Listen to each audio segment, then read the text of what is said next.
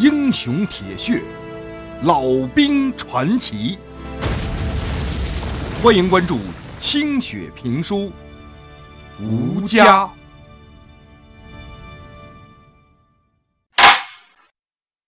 上回书说到，老旦他们带领的这支侦察营，就为了出口闷气，多抓几个南朝鲜军的俘虏，结果呀，把后面的任务给耽误了。怎么办呢？追吧！侦察营扔掉所有碍手碍脚、缴获的物品，趁着黑夜就往目的地赶。那还能赶上不？难呐！原本他们走的应该是很平坦的盘山公路，可是谁都没想到，居然这些路早就被美国飞机给炸得千疮百孔的了。走在平地上啊，几乎比爬山都慢。他们现在已经没有时间来填路修坑的了，怎么办呢？那几台车，干脆也不要了。全营的官兵在老旦的带领之下，气喘吁吁的就往前飞奔。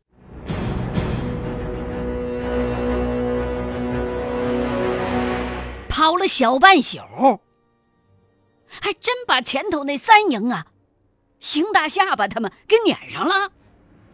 老旦一看到三营的战士们身上都挂的满满当当的都是肉罐头。一个个都乐开花了，赶紧上前去问：“哎呀，这才知道，原来是刚才这三营去掏了敌人一个补给站，弄了不少的好货。”可是老旦跟王浩一听这消息，面面相觑，全都傻了眼了。这就是号称 “C 师飞毛腿”的地团三营被自个儿追上的原因。人家在前头没撒了欢的跑，邢大下巴这小子见钱眼开去捡战利品去了，都慢了。前头三营也慢了，那自己比他们那不更慢吗？看来呀，这两个先锋营的任务要泡汤。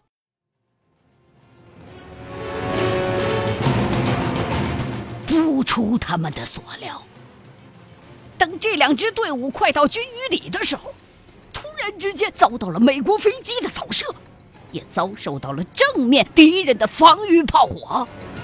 看来啊，敌人已经从北往南撤退了。在军隅里、嘉川地区，敌人同时构筑了新的狙击防线，敌人的炮火十分的猛烈，一排接着一排的。三营在敌人三架飞机的一次扫射当中，瞬间就牺牲了两个排呀。侦察营也有七八个人的伤亡。两个先锋营架起迫击炮轰击前方的敌人，可是敌人无心恋战，只抵挡了一会儿就往西南方向撤退了。可是没跑出十几公里去，又开始站在那块转身抵挡他们。而且天上的敌人飞机还不停的在骚扰着后边的这两支中国部队，使得他们前进的速度再一次慢了下来。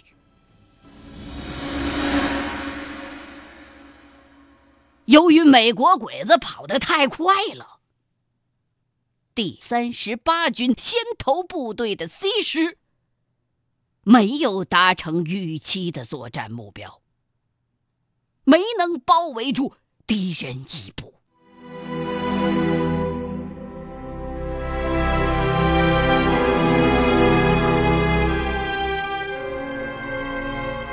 我日你祖宗！老大，你们跟老子说，你们是他妈的怎么回事？老子看在你们老首长的份上，把最重要的侦察营交给你们，是让你们来打漂亮仗的。不是让你们来朝鲜旅游看光的，师部三令五申穿插到位，为什么就是到不了位？去打那些鸡毛蒜皮的小猫小狗干什么？啊？什么十三年的战斗经验？什么他妈老鸡巴蛋的？还老侦察？老子看你他妈的就是老牛拉破车，上炕一年你也硬不起来的货。老子让个娘们拉牛车都比你跑得快。还有你，三营长邢展博，邢的下巴，你下巴长那么大，管个球用啊！做事就没点脑子。我日你祖宗！狗改不了吃屎，你土匪本性难移你。就看见几个花花绿绿的美国肉罐头，就你他妈的带兵下山去抢啊！要是下边有几个美国女人，你他娘的莫非要等搞出几个洋崽子来才上路啊？放着老子的军令当成耳边风，把蒋师长的命令忘回了鸭绿江。几个猪肉罐头把你们他妈的馋成这个熊样，你知不知道？你捡了几个破猪肉罐头，却放跑了整个美国第八集团军这头大猪啊！朱浩天团长在团指战员的会议上破口大骂，震得洞顶上那些泥稀里哗啦往下掉，这声音大的恨不得天上飞过的美国飞机都能听见。我让你们跑在前面。不是让你们去给老子探路的，你们以为还是在追国民党吗？啊，晚上睡，早上起，撒泡尿、拉泡屎都能干啥？那他娘的是美国鬼子，身高腿长，还有汽车，你们到不了位，A 师、B 师，整个三十八军的任务就他娘的白瞎了。你知道师长怎么骂老子吗？他让老子别当团长了，去背大锅。去炊事班背黑锅，让胡政委去蒸馒头。我日你祖宗的！老子长这么大，从来没被人骂过这么难听的话。朱浩天说到这儿，一把把手中的搪瓷水杯摔的是碎片飞崩。老旦等营指战员被骂得一脸臊红。三营营长邢大下巴邢占波后悔莫及，大下巴一咧，哇哇的哭出来了。的确，他身上的确是有朱团长骂的那种叫山匪脾气。他本身呢就是东北土匪出身的，鬼子来之前呢他是抢老百姓，鬼子来了呢。他就下山去抢鬼子。当年四野一步是用了小半年才把他给逮上。劝降了之后啊，这邢大下巴就跟随了革命队伍，是 C 师出名的双枪王和飞毛腿。可是这人有一老毛病，就是嘴馋，也好骚扰女人，所以到现在了。虽然是战功赫赫了，都，可还只混上个营长。老旦跟王浩清楚自己队伍遇到的困难，团里和师里应该也知道。大伙其实都知道，所有的人都低估了美国人撤退的速度和火力封锁的强度。总之，没完成任务。两个人作为带队指挥，就有不可推卸的责任。老旦被骂的眼睛也红了。团长，俺们知错了，你骂的对，俺们的确有些怠慢了。俺恳请俺这个脑袋，你先记着，黑锅你莫去背，俺跟王浩下来背上。下一回任务要是完不成。你就毙了俺，或者留俺一条命，俺只要在部队，就一辈子背着这口锅。你拉鸡巴倒你，熊瞎子拜年，老子不敢受这个礼。侦察营愿立军令状。老旦这一嗓门喊出去，朱团长哼了一声，还是没回答。一看身旁的那邢大下巴还在那咧个大嘴，哇哇的在那哭呢，这朱浩天就不高兴了，又是冲着这邢大下巴破口大骂：“哭你妈了个柴！收起你这副嘴脸，老子不要你这副德行！下次完不成任务，梁大牙肯定会毙了姜师长，姜师长会先毙了我。可是，在这之前，老子一定先毙了你们，拿你们几个垫背。你们知道彭总怎么骂咱梁飞军长吗？什么主力？屌主力！梁军长带着三十八军，从东北打到镇南关，解放了中国一百多座城市。只因为这两回任务完成的不好，就被彭总骂成了这样。老子骂你们还算是轻的，姜师长要撤你们的职，于政委还要军法从事呢。可是老子已经拿这颗项上人头担保你们了，你们要是再给老子办砸了，老子这颗人头就没了。朱浩天仍然不解气。劈头盖脸的还要骂别人，老旦着实没有想到，这次任务的耽误竟然会导致如此严重的后果，后背上不禁冒出了一层的冷汗来。莫非自个儿待了半年没打仗，这心劲儿跟反应都慢了？想了想，又觉得不对。其实啊，是面前的对手不一样。要和自己即将交手的美国人，绝非大伙想象的那么稀松。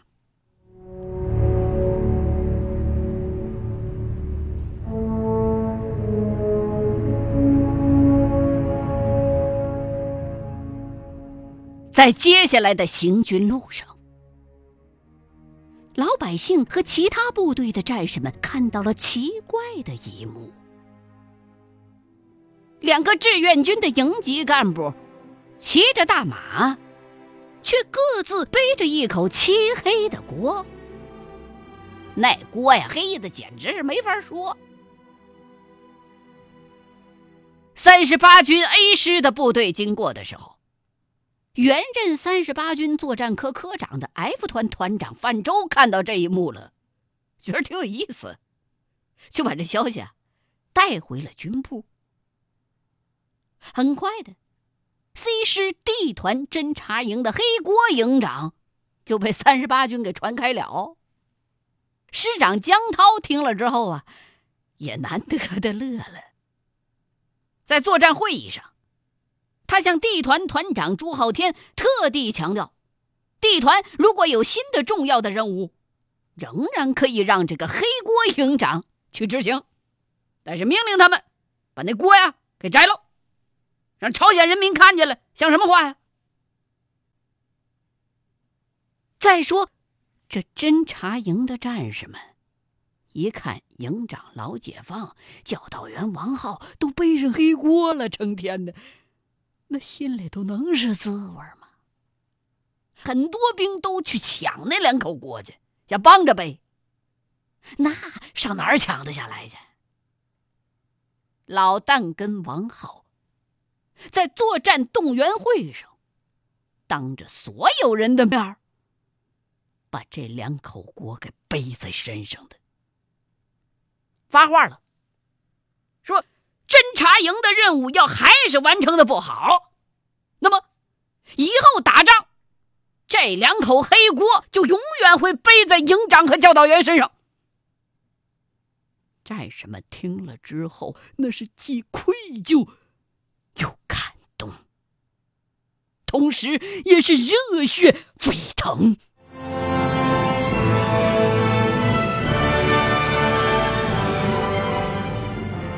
可以这么说，西川之误给整个三十八军，尤其是 C 师、A 师带来了巨大的心理压力。他们按照新的任务方案，坚决的向南挺进，在半个多月的时间里猛打猛冲，歼灭了不少小股的敌人。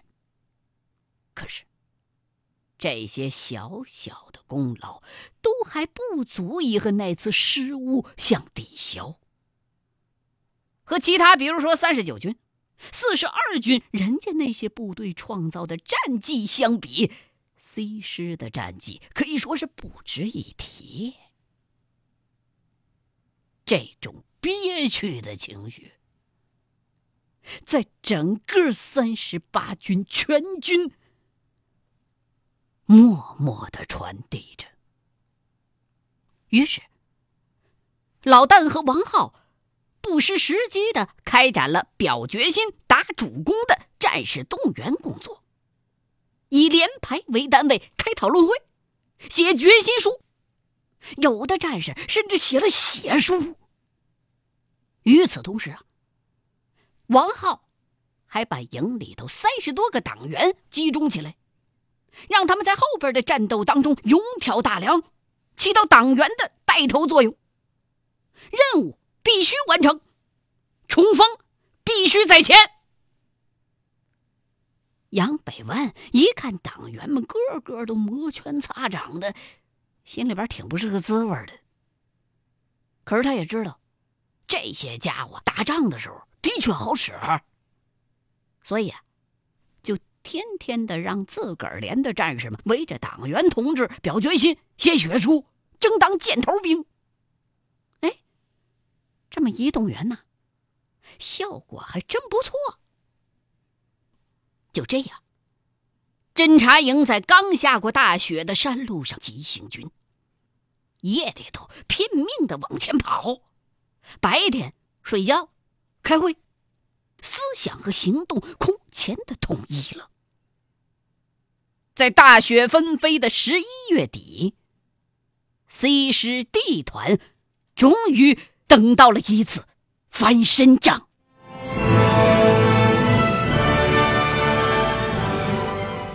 我 C 师将于今日黄昏向德川方向迅猛穿插，过大同江，穿过南朝鲜第七师和第八师的结合部，必须在二十八号早八点。占领德川南面的遮日峰和葛东地区，切断德川和宁远两地敌人的联系。侦察营老解放，你们和三营两支部队打前锋，要在大部队到达德川地区之后，迅速急行军到三所里，死死的卡住敌人难逃的退路。你们到达之后，要立刻修筑工事，共同狙击南朝鲜第七师这支溃退之敌，直到 C 师大部队的到来。从现在开始算，时间只有三天。可这是你们从来没跑过的一段远路，能不能完成任务？朱浩天瞪着铜铃大的双眼，如同大功率的探照灯一般，把一众营职战员晃得直眼晕。老旦更是热血上涌，心想翻身的机会到了。咬牙切齿的表示：“团长放心，俺保证完成任务，就是翻山越岭抛死驴也坚决穿插到位，而且俺还要背着那口锅一块跑。拉鸡巴倒你！你们俩那口锅先存在我这儿，翻山越岭背口大锅，那怎么跑啊？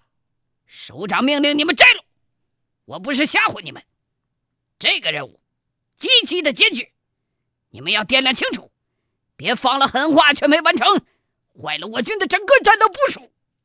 团长，这个任务再艰巨，俺们营也斗了，完不成任务，咱们两个人就他娘的不回来了，自己刨个坑，用锅扣上算了。你放心，完不成任务，老子就用这两口锅把你们扣死在地上，还省了志愿军 C 师的两颗子弹。听清楚没有？是。老旦和王浩大声的答应着。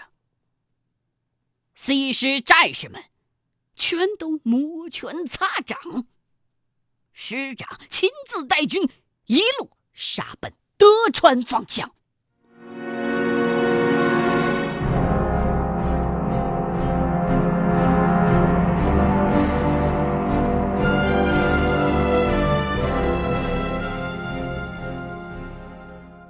欲知后事如何，欢迎各位明天同一时间继续收听清雪评书《吴家》。